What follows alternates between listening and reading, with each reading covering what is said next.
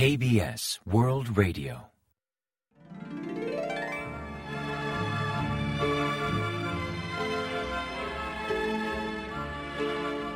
Bienvenidos al servicio en español de KBS World Radio, la ventana de Corea al mundo.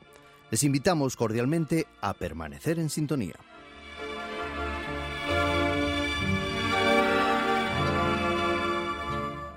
KBS World Radio.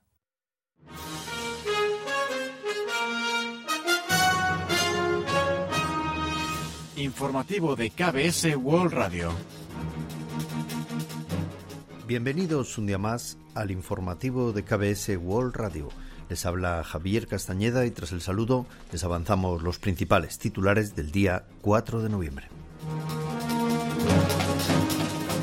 Pyongyang lanza otros tres misiles balísticos. Estados Unidos reafirma su compromiso con los activos estratégicos en la península coreana. Prorrogar las maniobras Vigilant Storm fue decisión del ministro de Defensa. Seoul y Washington advierten que un ataque nuclear norcoreano sería el fin de Corea del Norte.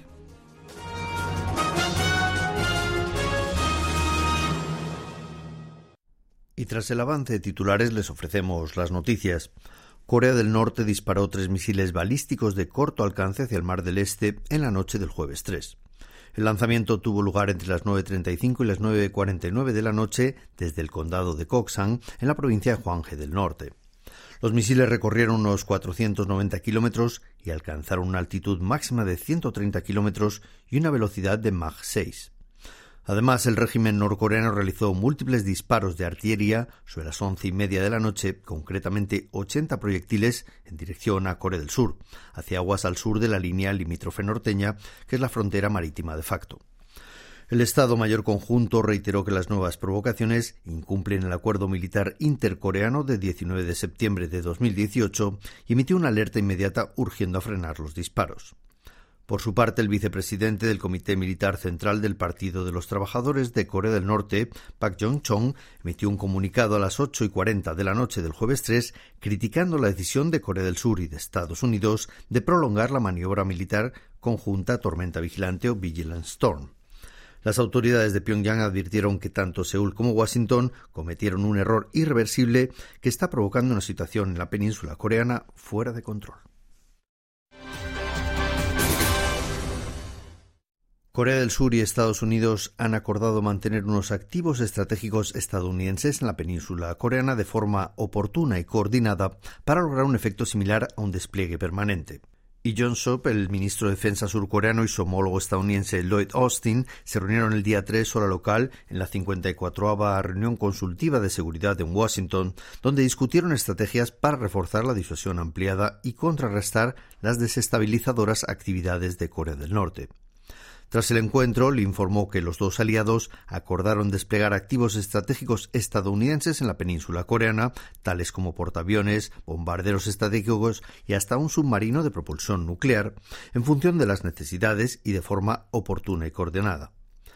En tanto, Austin reafirmó dicho compromiso entre Seúl y Washington, aunque aclaró que no habrá un despliegue permanente, sino cierta continuidad en la presencia de esos activos o cuando la situación lo requiera.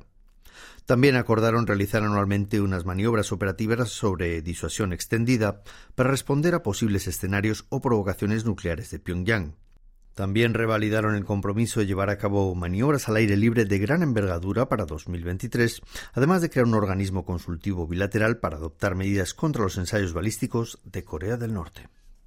El ministro de Defensa, John Sub, actualmente visita en Estados Unidos, confirmó el jueves 3 en sesión informativa que fue él quien elevó una petición al secretario de Estado estadounidense Lloyd Austin para prorrogar las maniobras Vigilant Storm y no fue una instrucción del presidente Jun Suk-yeol. Insistió en que ambos aliados han venido realizando dicho entrenamiento anualmente, si bien este año tiene una escala aún mayor. El simulacro aéreo Tormenta Vigilante fue reanudado en el año 2022 después de cinco años de permanecer en suspenso.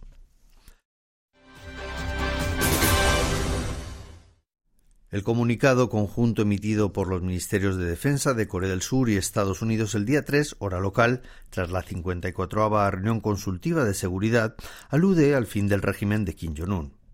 El secretario de Defensa estadounidense, Lloyd Austin, advirtió que cualquier ataque nuclear contra Estados Unidos, sus aliados o sus socios, incluyendo el uso de armas nucleares tácticas, supondría el fin del régimen de Kim Jong-un. Los comunicados emitidos a ese nivel tienen valor de documento diplomático y reflejan el balance anual de los aliados, así como posibles medidas para resolver los problemas, sirviendo de hoja de ruta para promover la alianza futuro. Por tanto, incluir la frase el fin del régimen de Kim Jong-un en dicho documento supone un fuerte mensaje de advertencia hacia Pyongyang. Previamente, Estados Unidos hizo una declaración similar al revisar su postura nuclear para 2022 en un documento publicado el 27 de octubre. Dicho informe enfatiza que no hay ningún escenario donde el régimen de Kim Jong-un pueda usar armas nucleares y sobrevivir, reiterando que cualquier ataque nuclear por parte de Corea del Norte contra Estados Unidos o sus aliados o sus socios implicará el fin del régimen.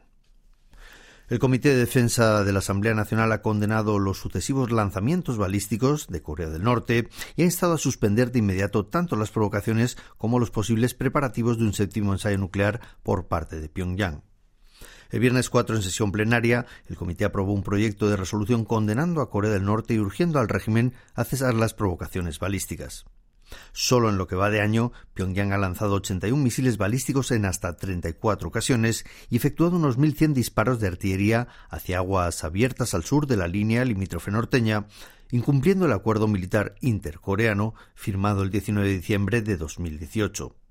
Incluso el miércoles 2 y por primera vez desde la guerra de Corea, un proyectil norcoreano cayó en aguas de Corea del Sur, en un punto en el Mar del Este a unos 26 kilómetros al sur de la línea limítrofe norteña y a 57 kilómetros al este de la ciudad surcoreana de Sokcho. El Comité de Defensa reiteró que las últimas provocaciones incumplen el acuerdo militar intercoreano y las resoluciones del Consejo de Seguridad de la ONU e instó a cesar de inmediato los actos de hostilidad, advirtiendo que ese camino solo conducirá al norte a un mayor aislamiento de la comunidad internacional y a la autodestrucción del régimen de Kim Jong-un. También resaltó que las continuas amenazas del norte tan solo refuerzan la alianza entre Corea del Sur y Estados Unidos y urgió a reanudar las negociaciones sobre desnuclearización para instaurar la paz en la península coreana. Finalmente, instó al gobierno de Corea del Sur a establecer un férreo sistema de defensa contra las amenazas balístico-nucleares de Corea del Norte, además de intentar por todos los medios que Kim Jong-un vuelva a la mesa de negociaciones para restaurar la paz en la península coreana.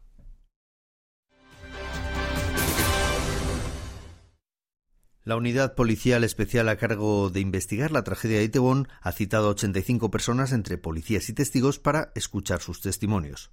Según informaron en rueda de prensa el viernes 4, interrogaron a cuatro policías de la comisaría de Yongsan, ubicada en el barrio de Itaewon, así como a 14 propietarios o empleados de establecimientos próximos al lugar del incidente y a 67 testigos o heridos para intentar aclarar los hechos. Además, también están analizando 144 cámaras de circuito cerrado de televisión para intentar aportar más datos sobre las causas de la tragedia. Por ahora se cree que el incidente comenzó tras caer algunas personas al suelo, aunque el Servicio Forense Nacional está recreando una simulación en 3D para confirmar esa hipótesis. El presidente Jun Suk-yeol se reunió con su homólogo alemán Frank Walter Steinmeier el viernes 4 en la oficina presidencial de Yongsan en la ciudad de Seúl. Durante la cumbre, Jun comentó que Corea del Sur y Alemania mantienen un vínculo muy especial, pues ambos países lograron un gran desarrollo económico tras las cenizas de la guerra y comparten el dolor de la división nacional. Enfatizó que Seúl desea estrechar aún más ese vínculo con Alemania como países aliados que comparten valores como la libertad, los derechos humanos y el imperio de la ley. Así propuso reforzar la cooperación bilateral en materia de seguridad nacional y económica, además de coordinar medidas ante diversos retos globales como el cambio climático o la salud mundial. Por su parte, Steinmeier comentó que esa era su cuarta visita a Corea del Sur, pero que a diferencia de 2018, cuando Corea rebosaba de alegría por los Juegos Olímpicos de Invierno de Pyeongchang, esta vez encontró un país sumido en la tristeza por la avalancha de Itaewon. Tras expresar su dolor por el incidente, envió sus condolencias a los familiares de las víctimas y a todo el pueblo coreano.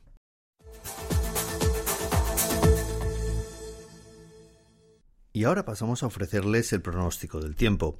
El frío invernal que comenzó el viernes continuará hasta el sábado 4, dejando mínimas de entre menos 5 y 6 grados centígrados en todo el país. No obstante, el mercurio subirá por la tarde hasta registrar máximas de entre 12 y 18 grados centígrados con una amplia diferencia térmica.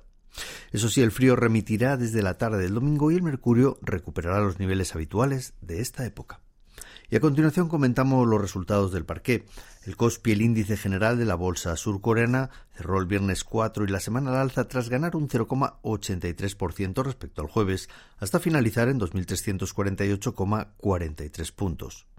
En tanto, el COSDAC, el parque automatizado, sufrió un leve retroceso del 0,03% hasta culminar en 693,89 unidades. Y en el mercado de divisas la moneda surcoreana se apreció frente a la estadounidense, que perdió 4,6 unidades, hasta cotizar a 1.419,2 wones por dólar al cierre de operaciones.